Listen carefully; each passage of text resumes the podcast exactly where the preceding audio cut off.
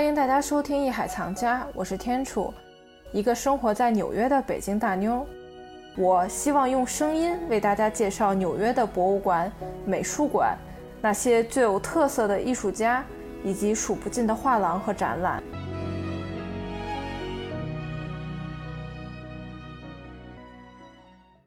这个 Ruby Museum 呢，它一共是六层。刚才我们也讲到了，这个位于美术馆中央的这个旋转楼梯是一百零八级，这个跟佛教上的一百零八这个数字的寓意是对上的。但是刚才尼克跟我说，就私下的时候，他跟我说，他去在实习的时候，他去数过这个具体的台阶数是多少级来着？你们几个小伙伴数出来的？我我也记不太清了，但应该是比一百零八多，应该是一百一或者是一百一十二左右。它这个可能就是确实，因为它你的楼层结构是无法改变的，所以这个一百零八级呢，它确实是一个很好的寓意，但是可能实际上它并没有达到一百零八级，还挺有意思的这么一个点哈。其实 Rubin Museum 它整个的展厅呢，摊开来看的话，就是一个阶梯状的喜马拉雅的艺术图册。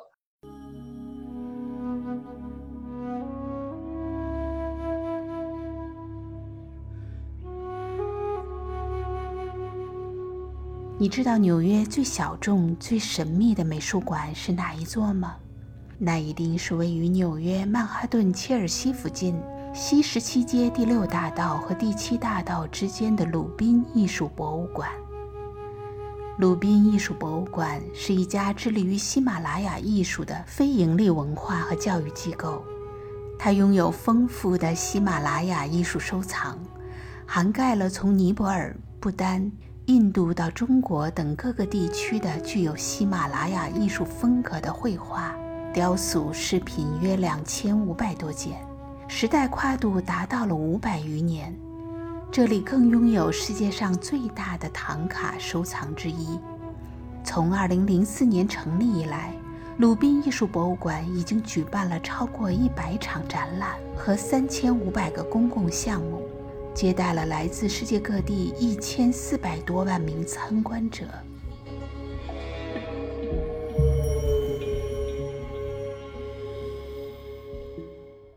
当你作为一个观者来到鲁宾美术馆之后呢，你可能会问：如果我不了解喜马拉雅艺术的话，那我去鲁宾美术馆我看得懂吗？这些都是十分专业的知识，我如何才能理解呢？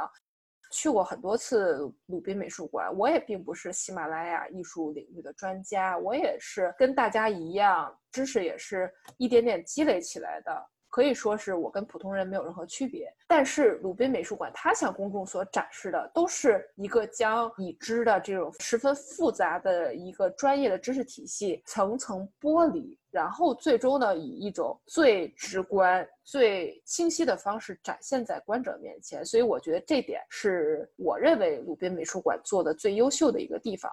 因为整个博物馆它所处的这个地域，包括它在的这个城市，是一个很西方话语权下边的一个社区，所以呢，如果想在这个地方去展示一个对于观众来说很陌生的喜马拉雅文化来说的话，其实最好的方式并不是去讲很多的大道理，而是用这种历史，用这种最直观的艺术语言。让观众可能能达到一种情感上面的共鸣，或者是视觉上面的冲击力。这样的话，可能会比普通博物馆这种讲解牌儿、看艺术品这种对于知识补充的学习方式会更有效。所以在 Rubin 我们看到的，其实它正是把整个的喜马拉雅地区的文化，就以地域和以时间段划分为了几个大的区域。每一层呢，它基本上也是从。二楼、三楼、四楼这个三个常设展的这个，嗯，从下到上依次把整个喜马拉雅文化从介绍入门到慢慢的分类，再到最后的一个终极的一个视觉感官的体验，做了一个层级的设计。这样的话，你从二楼、三楼、四楼一直这么沿着顺序参观上来的话，其实应该是对于很普通的路人观众，也是能够对整个文化。对这些艺术有所感悟，会学到一些跟宗教文化以及艺术方面的知识。在纽约，竟然有一个百货商场改建成的美术馆，它就是纽约最小众、最神秘的鲁宾艺术博物馆。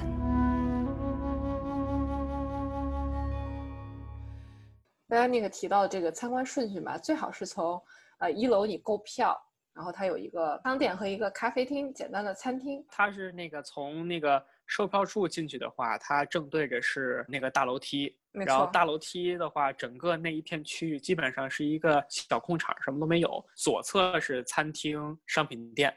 然后如果你要参、啊参观的话，就是可以走楼梯。如果你腿儿不好的话，你就直接坐电梯上二楼，然后三楼、四楼，这样的话也可以。其实像我，我每次都逛反着逛，我都是从六层往下逛，可以，对，也是可以的。但其实五层、六层是特别窄。当然，如果你是第一次去鲁宾美术馆的话，就是还是建议您从二层、三层、四层、五层、六层这样一个从下至上的顺序往上转。嗯，对。为什么呢？我跟尼克跟您好好的讲一讲。当观众呢从一楼的这个旋转楼梯上到二楼的时候，映入眼帘的是一张大大的亚洲地图。准确来说的话，应该是囊括从中亚一直到日本这么一个很大的区域的一个亚洲地图。就嗯这个地图，大家应该也比较好理解，也就是整个佛教所影响的一个大的地域的区域。因为嗯佛教它诞生于印度，然后最后又传到了整个东南亚，然后包括呃整个的中国以及日本、韩国。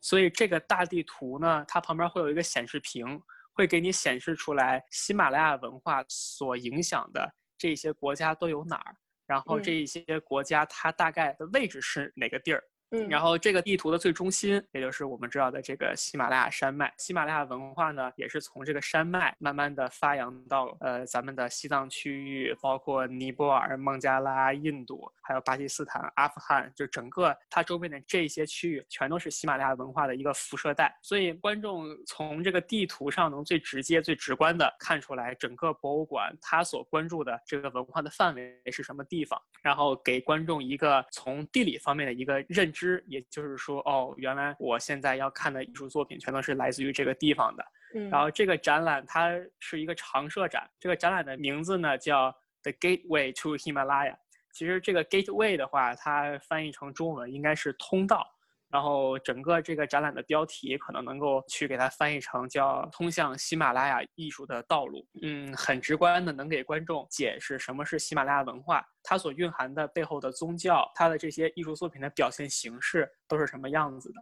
没错。其实这个翻译成“走进喜马拉雅”感觉更顺一些。走进喜马拉雅，对。嗯。然后二楼的话，沿着那个大地图往你的右手边沿着顺着那个方向走的话。你最先看到的最右侧的一面墙嗯是有佛祖、菩萨、金刚这些画像。其实这些画像呢，博物馆的策展人员是想通过在这些喜马拉雅艺术中最常见的绘画的宗教元素，去给你解释喜马拉雅宗教是大概是什么样子的。因为嗯从佛到菩萨到最后的一些金刚，能够串联起来整个喜马拉雅地区人们的信仰。然后从这一面墙走过了之后，它还会有配合有有很多的展板，会给你嗯。介绍佛祖的生平，然后菩萨的来源，包括金刚是何许人也，以及还有一个展板是专门为你介绍这个佛像里边这个佛的手势是什么样子，就比如说举起来手啊，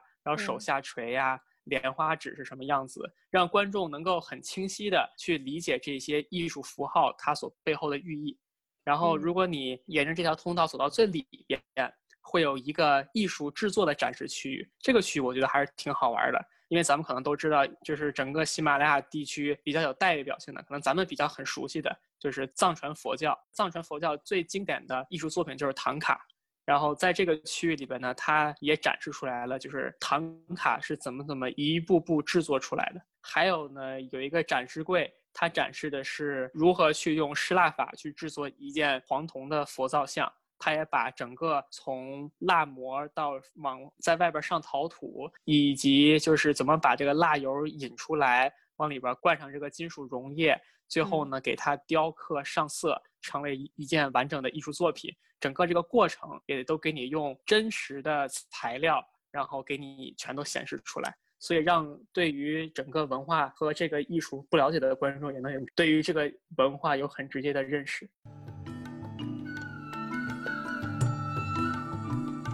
喜马拉雅艺术其实遍布中国，北京北海公园内的白塔，和位于西城区妙音寺内的白塔，都是喜马拉雅风格的佛塔。